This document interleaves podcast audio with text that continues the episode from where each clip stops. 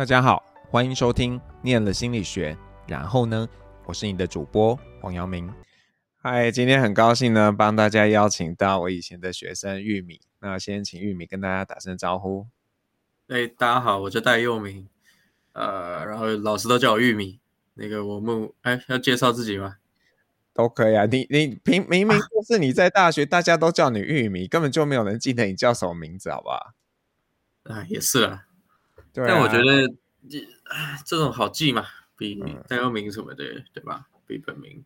好啊，玉米要不要跟我们说一下，就是你会学心理学是误打误撞吗？还是这是你就是高中就想要的？不是误打误撞哎、欸，因为我我我觉得啊，我我自述，我觉得我在高中的时候比较是一个比蛮常当聆听者的那种角色，呃。然后可能那个时候也比较那种多愁善感，对不对？然后很多朋友会找你谈心事啊。然后我我们那个时候高中的时候，想象中的心理学就是这这种嘛，就是说啊，你很会聆听，帮人家呃开导一些什么人生问题，然后呃，可能当当时觉得是多愁善感啊，可能但某种程度可能是某某一种同理心的表现吧。可是你知道，如果高中生这样写啊，我们就会把这个刷掉，因为所有人都说他很会聆听啊，那我们没办法 知道 是不是真的最会聆听哎、欸。所以我参加了模拟，我所以要参加模拟面试啊。哦、然后我记得那个时候他是是有一个老师来我们学校参加模拟面试，然后他说他是辅大的辅大心理的，不知道是兼任还是什么，就是他可能只有。呃，一一一堂课那种讲师，嗯，然后他反正他跟我模拟面试完之后，他推荐我去辅大心理，嗯、他说这个地方很适合你，什么什么，我说哎，嗯、那那应该跟我想象的心理学不会差太多，嗯，嗯，可是你你后来最后你走的路有点怎么讲波折哎、欸，是这样形容吗？你要不要跟大家概述一下、欸、你念完大学之后做了哪些事情？OK，我我我其实大学延毕了一年嘛，因为当时我觉得这个是老师的问题，什么啦？莫名其妙。呃，也也不是啦，就我记得，其实其实就是在大学的时候，我们还不是很清楚自己未来的路想要做什么嘛，所以我们就一路玩一路读，然后读到了大四，你发现自己要毕业了，然后还不是很清楚自己毕业之后有。呃，想要从事什么样的工作？所以当时，呃，有点慌嘛。那想说，呃，因为一毕业就要去当兵了，那想说，哎，我们延毕一年，考虑一下。然后，呃，我我相信蛮多人会想说，那不然我就念研究所好了。我不知道要干嘛，我就去考个研究所。所以某一种程度上，我当时也一半一半，就觉得说。还觉得自己的好像出社会也没什么竞争力，也没什么技能，要不我再念一念吧。所以我延延毕了一年，考了研究所。那后来念的是认知，呃，认知心理学。然后其实也跟当初我们刚刚聊的嘛，进心理系的那种理由也也不太一样。然后念了认，念了视觉知觉，最后后来毕业之后做了 UX。做了也大概得三年多吧，然后现在转成那个 software PM 的的角色，对啊，其实其实其实是蛮波折的。而且你的还有一个波折啊，你本来都差点要去念某校了，然后后来 那个居然都已经开学了，还转换跑道。但是我我我觉得这件事情，我回头来看呢、啊，我不知道我看的是不是局限了、啊，可能从你。老师的眼眼光中看，可能有不一样的想法。就是那个时候是已经上了中央嘛，然后也去去报道，我都在那边住了一个月，房子都租了。嗯，后来又成大又备上了，我又跑去了成大。嗯、那当然，呃，那个年纪的综合考量其实很简单呐、啊。第一个就是我我当时没有想要读博嘛，嗯，那没有想要读博的状况底下，我就觉得。呃，一般人他可能也不是很理解说啊，中央它有什么样的资源或特色，那成大有什么样的资源或特色，甚至每每一间学校心理学有什么样的资源或特色，他可能会比较肤浅的就去啊认识你的校名，对啊，成大好像呃平均来说比比中央再高个几分嘛，就是这种感觉。啊，第第一个是这个，第二个是中央，它是一个只有研究所没有大学部的一个地方嘛，所以生活上对我来说就比较单调无聊啊。你说不能把妹吗之类的？不能打球，哦、没有球队。把妹这种事好在节目上说出来吗？这不是学长常在做的事情吗？现在没有机会了。呃，是好，那你自己，因为我觉得你后来跑去念偏认知，我其实是怎么讲意外吧？因为在在学期间不会特别觉得你想做这件事情。那你自己念的是觉得很有心得吗？还是觉得嗯这还可以，然后就就继续走下去？我我其实觉得认知心理学对我来说，当然啦，因为辅大当时的风气其实是很。很智商或社会的这这种派别嘛，嗯、所以当然很多人对那个会蛮有向往的。那我我自己也是，但是认知对我来说一直都像是，呃，有点像老本行，你知道吧？就是因为我我高中的时候是念的是三类组嘛，然后为什么会念三类组？其实我所有科目都蛮烂的，但我最好的科目就是生物，就是尤其是人体的生物，所以呃，像那种什么大脑神经之类的。东西对我来说有点像那个高中念的生物的一种延伸呢、啊。就我我我本来就对人体是比较有兴趣，只是说呃，当然到了到了大学之后，你可能会有看到不一样的东西，有不一样的选择。然后我觉得第二个对我来说是这个知识相对来说是好念的，嗯，是好念的，就是。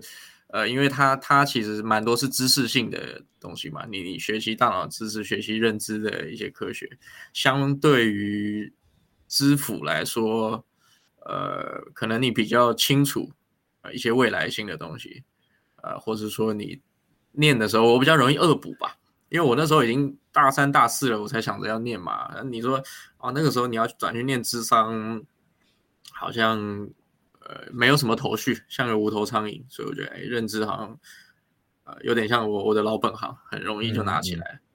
嗯、你你刚刚没有讲一个东西，就是你毕业之后，硕班毕业之后，你其实本来要去当替代役，研发替代役嘛。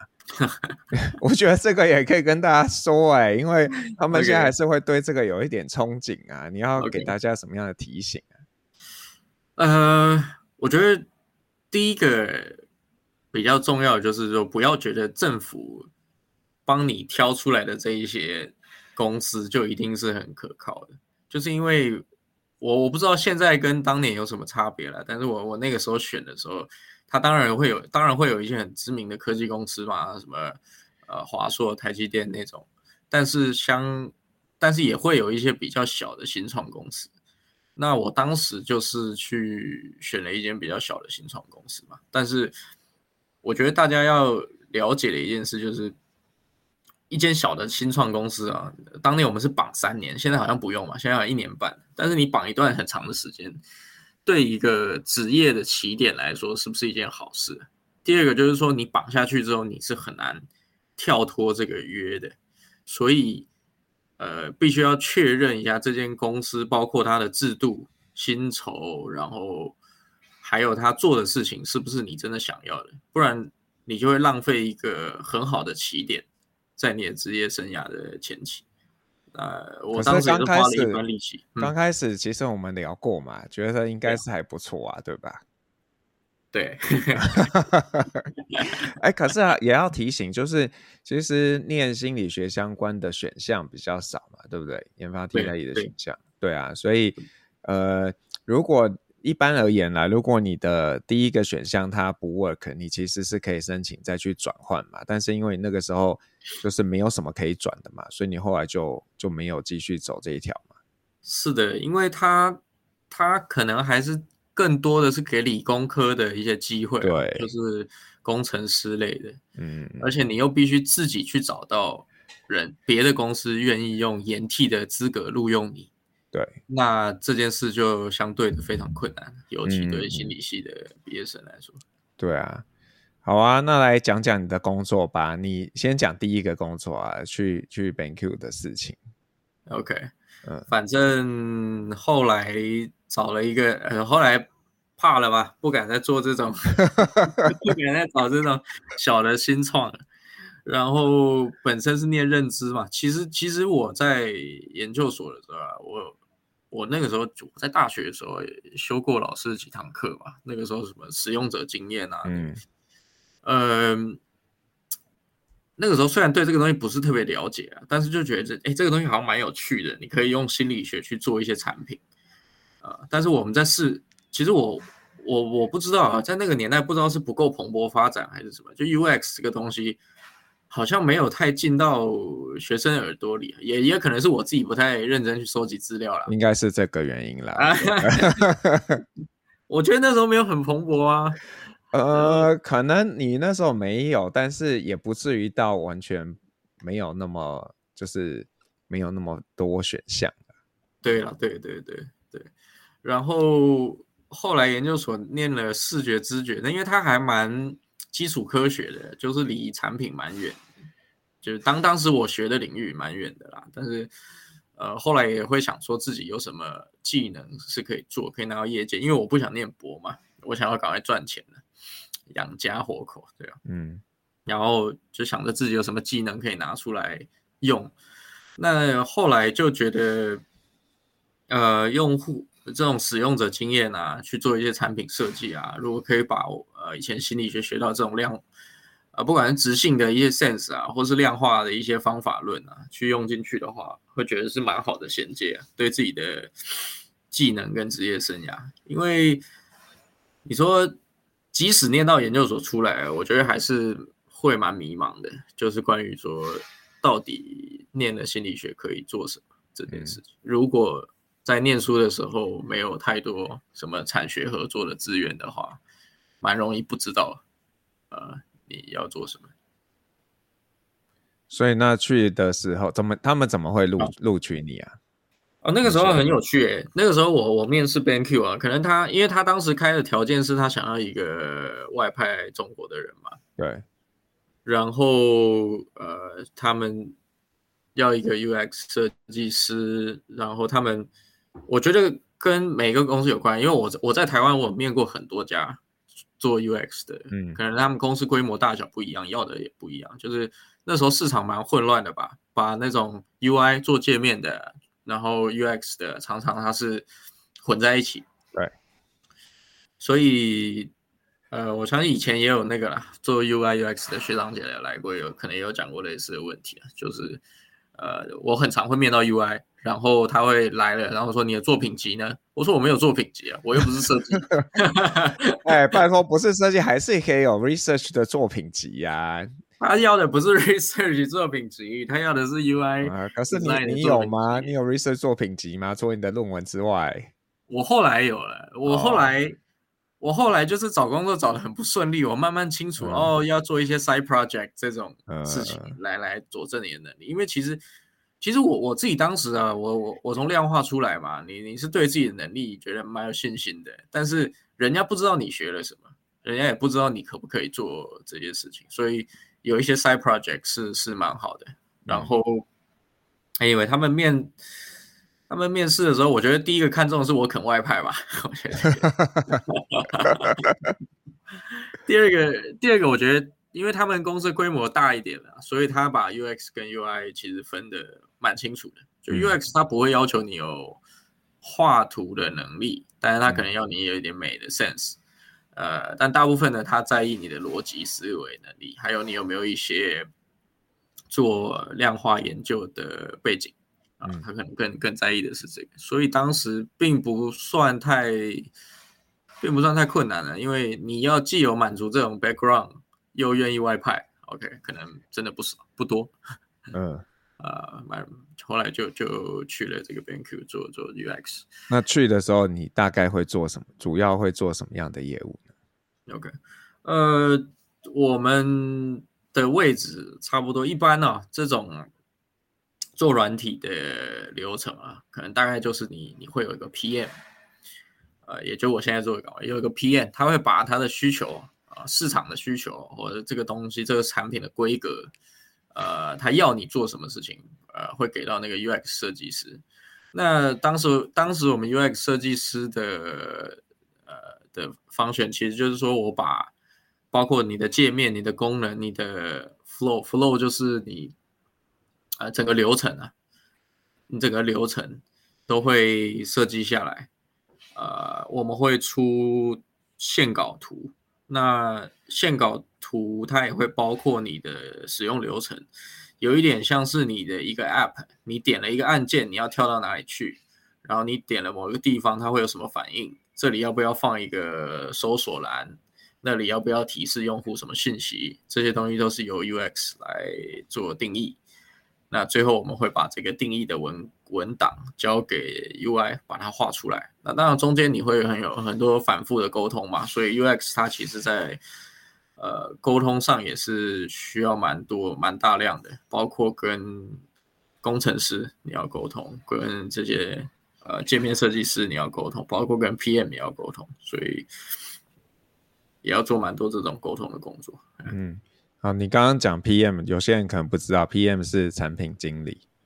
对对对对对对对。那所以你你那时候也需要去访这些受访者吗？还是你们会依据什么样的一个呃这种 evidence 证据啊，来去规划你们的一个产品，嗯、就你的 app 啊这样子？OK，其实呃我们是有一个 UR 团队啦，就是 User Research 嘛，嗯，他们理论上应该是他们去访。受访者，但他们那时候刚成立，嗯、人数不多嘛，我们就兼着做，所以呃，我我们也会去访受访者，但是大部分的时候设计它其实有一些原则性存在嘛，比如说你会看它的呃，比如说你点击的次数，OK，我们尽量让用户他在点击次数比较少的状况下达成你要的目的嘛，或者说、嗯、呃呃，或者说怎么样的。用户习惯可能是市场上都已经有了，所以我们尽量不会去破坏他的习惯。比如说你键盘的排列，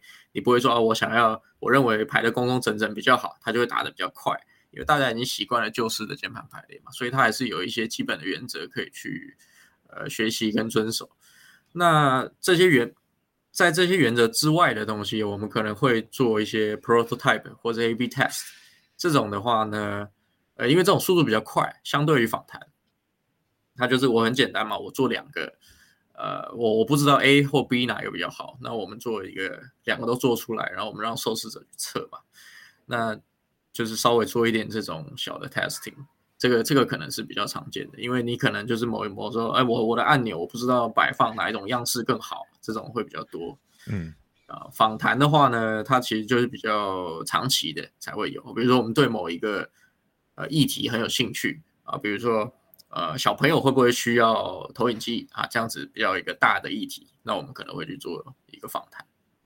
嗯，那后来为什么要转换工作？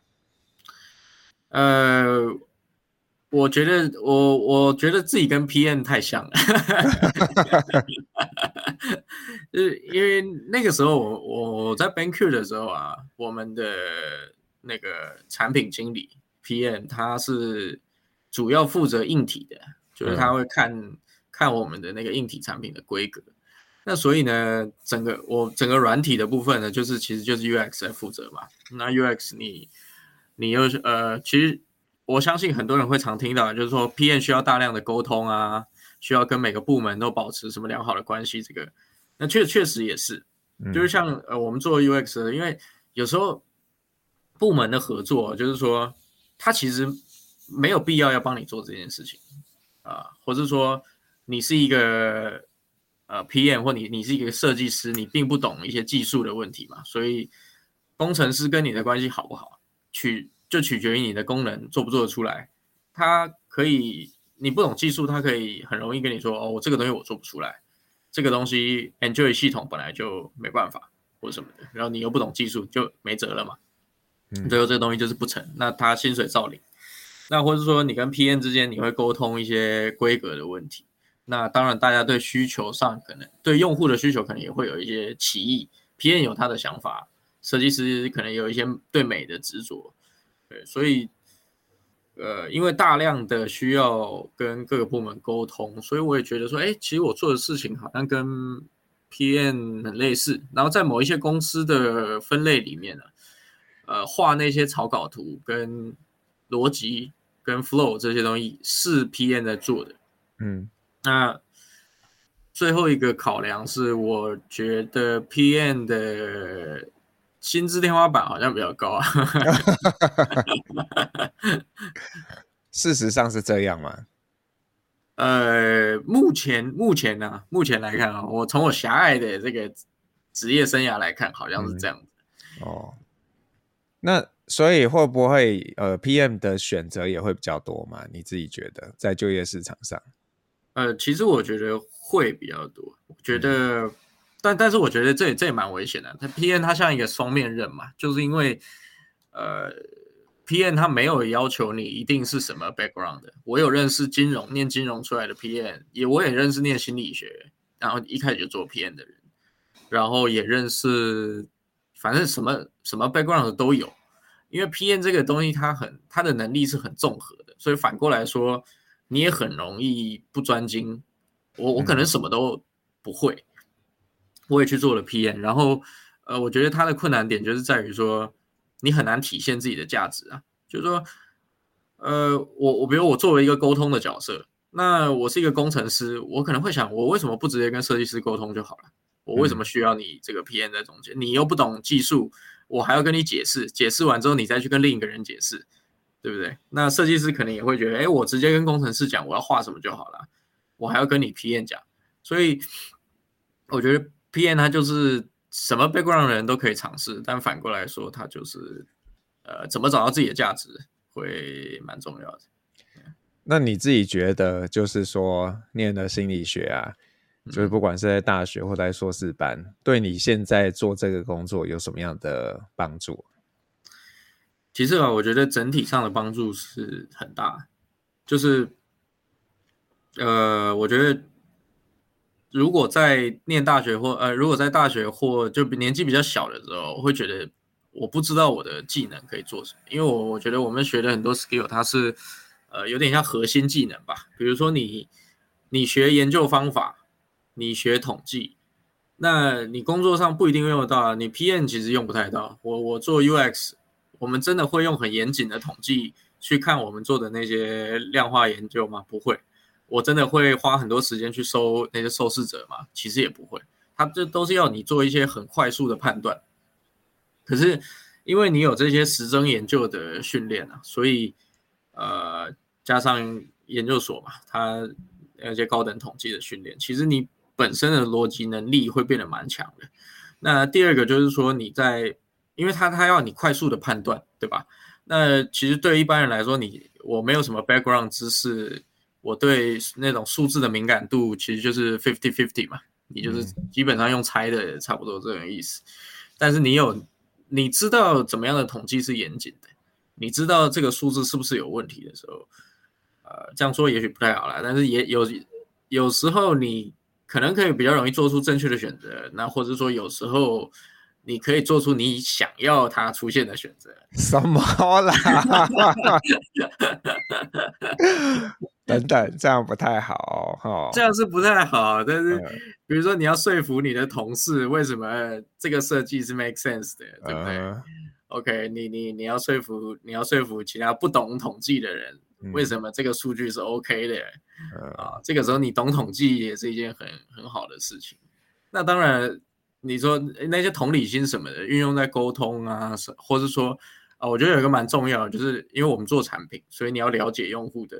想法嘛，你你，像我自己时常就是会把我自己想成是不同种类的用户啊，就是说尝试去从他的角度去想说，让他他在用这个产品的时候，他的需求是什么，对吧？那我觉得这些就是对于大学的同理心的训练也是蛮有帮助的。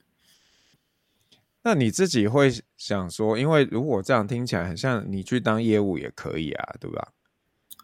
对啊，但这个取决于你的个性嘛。我们戏剧当业务的人也不少啊，但是我我没有那么，你也还可以吧？没有没有没有没有没有，我脸皮超薄的。真的吗？呃，都只会刁你同学而已。他是脸皮很厚啊。所以，那你自己觉得你以后会一直一直做产品经理吗？还是有什么样的规划？我我目前的规划其实。产品经理是一个我比较想做的领域，因为，嗯、呃，我自己做 UX 在，呃，但这可能跟市场有关系啦，就是因为我在中国那边做设计师嘛，然后我会发现有一些，因为我觉得现代人你不会在一间公司待一辈子吧，所以也许你你一定会面临这种跳槽的问题。那我当时的问题是说，中国的这种。所谓的互联网公司其实很发达，那他给的薪水也很诱人，所以呢，大家都会趋之若鹜的想要去这种互联网公司。那但是互联网公司它其实很吃协同啊，所谓的协同就是说，它会要求你有在互联网公司工作的经验，嗯，因为他们工作的节奏跟方法其实跟像我们以前在我们叫做呃硬体厂，就是像。你你有一个很明显的硬体设备当做你的主要的产品的这种公司可能很不一样，因为它整体的节奏非常快，然后它的开发过程很轻量化，他可能一个礼拜要改三个版本。我们以前当设计师的时候，我可能三个月、六个月出一个产品，我有很多的时间去做调研，我有很多的时间去决定我的设计，呃，是不是正确的，所以他。他会要不一样的人才，那你在转职的时候就会有一些困扰。那第二个就是说，设计这个东西还蛮蛮卡你的产品的，就是像我我以前做的是那个智慧电视跟投影机的软体嘛，那你去面啊，比如说你去面做 App 的公司，他就会觉得，哎，你没有做 App 的经验啊，你这两个东西好像有一点差异有点大。那你会设计那个，你设计了三年。你会设计 App 吗？啊、你你你能接受高强度的设计工作吗？对不对？所以当时在转职的时候，觉得诶好像还蛮蛮蛮挫折的，就蛮蛮多挫折。然后我我当时就想着说，能不能往 PM 去转？因为 PM 的话，你会掌握一些 skills，是比如说像 OK，你你你会讲说你有沟通能力嘛？你有讲呃或者。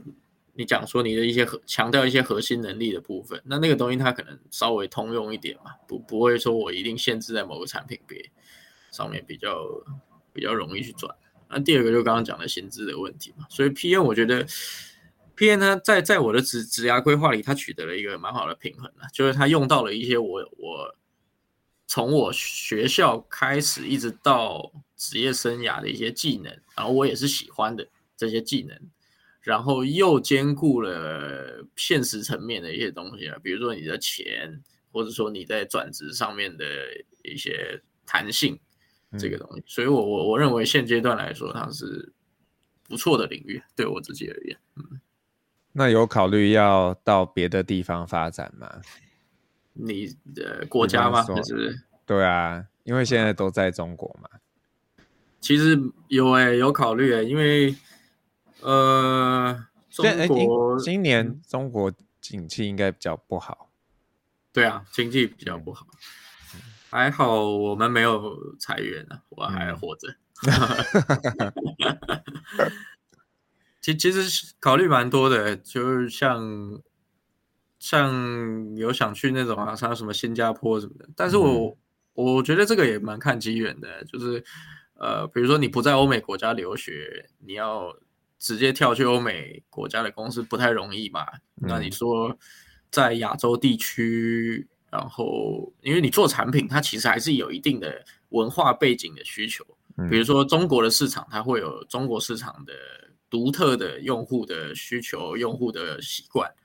呃，那你你我在这边做了这么多年，那这个东西能不能移植到下一个工作上？人家认不认认可你这个经历，其实是是是一个问题。你不要说转到其他国家了，转回台湾有时候都是一个问题。嗯，想当然想啊，但不知道有没有机会。嗯，台湾薪水可能没办法吸引你回来了，我想。台湾可以靠别的东西吸引我啊。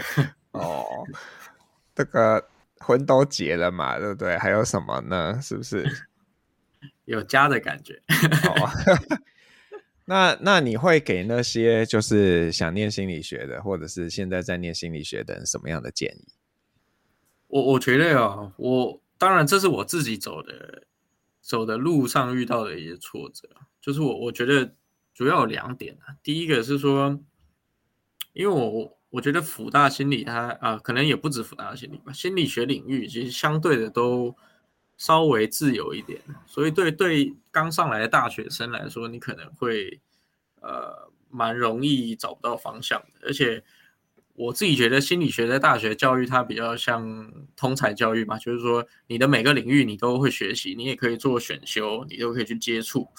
那其实四年很快啊，你很容易你没有及早找到方向，你可能什么都学了，但也什么都不太专精。然后你毕业的时候你就诶不知道我什么可以做。其实最大家最常讲的就是念心理学，我好像什么工作都能做，但又什么工作都不能做的感觉啊。像我我的同学也是啊，千奇百怪，做什么的都都有人去做嘛。因为你说心理学的 skill，它的范畴真的太大了，所以我觉得大家可以在呃，像是我觉得现在提供资源也蛮好的，这样老师都会找我们回来呃分享一些经验啊。然后呃，我觉得学弟妹们可以更多的去知道说在。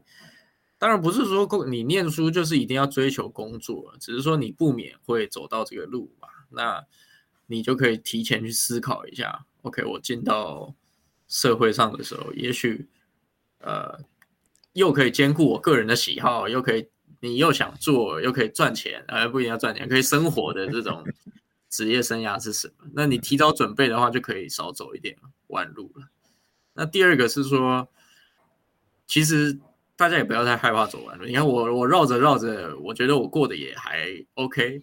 就是虽然中间哈，你你浪费了几年，但是其实我我学到一件很重要的事情，就是你什么时候去转换，就是 OK 我。我只要找到了一个我认认可的方向，我想要去转换，然后我想要往这边走，那我中间可能少做了很多事情，但是其实人生很长啊，你稍微花一点努力，其实都是有机会的。不要觉得说，哎，我好像已经做错了一步。我后面只能将就于某一些事情。嗯，对，好励志哦。哎、欸，那如果特别针对他们，如果呃想做产品经理，你觉得可以在大学培养什么样的能力啊？我觉得这个年代，我先讲一个通才哦。我觉得英语能力超重要。嗯，真的，呃，当年其实我我英语。不算是特别好，但还可以。然后后来念研究所的时候，因为读很多英文书嘛，又加强了一点。然后，呃，你，所以我我可以很明确的感受，我可以告诉学弟妹，就是这个东西在职场上真的有优势，而且你也真的会需要用到。因为，呃，如果你想要进跨国公司，如果你的公司跟外国人有接触，如果你的公司有国外的同事。那这个东西是必不可少的，嗯，那我觉得到成人再来加强，其实很累啊。你你边工作，你边学英语，就很累。而第二个是现在的小朋友的英文真的很好，好的很恐怖啊。就是我走在上海的街头啊，那些小朋友就是完全外语在对话，好比我好太多了。那你可以想象，这些小朋友长大之后，可能都是你的竞争对手。所以我觉得第一个语语言能力是。很重要啦，可能也不一定是英语啊，可能如果你在别的别的语系的国家工作也可以。然后，呃，产品经理的话，其实，呃，像我知道你们现在其实也会学一些那种 coding 的课程嘛，啊、呃，我觉得这个是是重要的事情啊，就是你当然我们不是做 coding 的科系，你不需要什么语言你都懂。但是你你要有一点那种 coding 的 sense 存在，因为如果作为产品经理的话，你不免要跟很多的技术开发做沟通。那其实那些那些工程师最喜欢讲的、最喜欢呛的 PM 就是你不懂技术的 PM，他就会觉得，对，因为你看嘛，他对产品他可能也有一些想法，对不对？他就觉得你讲的不一定是对的，嗯，但是技术只有我懂啊，那。PM 最怕的就是被人家压在头上，嗯，被设计师压在头上，被技术压在头上。那我觉得设计的部分，其实我们心理系已经有不少资源可以去学了，就是像那种用户体验的啊，像 UX 的这种课程，我相信大家可以去做选修。我觉得这个对做 PM 是蛮有帮助的。然后第二个就是我像我刚刚讲的一些 coding 的东西，大家可以去做选修啊。嗯、然后第三个可能就是对，呃，因为 P 做产品嘛，你肯定还是会有对某一个产品，比如你你要做手机，你要做 App，你要做家电，你必须要对那个市场有一定程度的了解，会有对你去呃面试啊，会非常有帮助。因为很多的 PM 他是没有，比如说你是一个新人，你刚毕业，我没有办法去考验你以前的东西嘛。那你你学呃，我们心理系他又觉得你又不是直接对口的，什么东西可以增加你的那个呃你的优势？其实就是说你对他们的产品的市场的了解程度很高，这个对面试的时候是很有帮助的。嗯。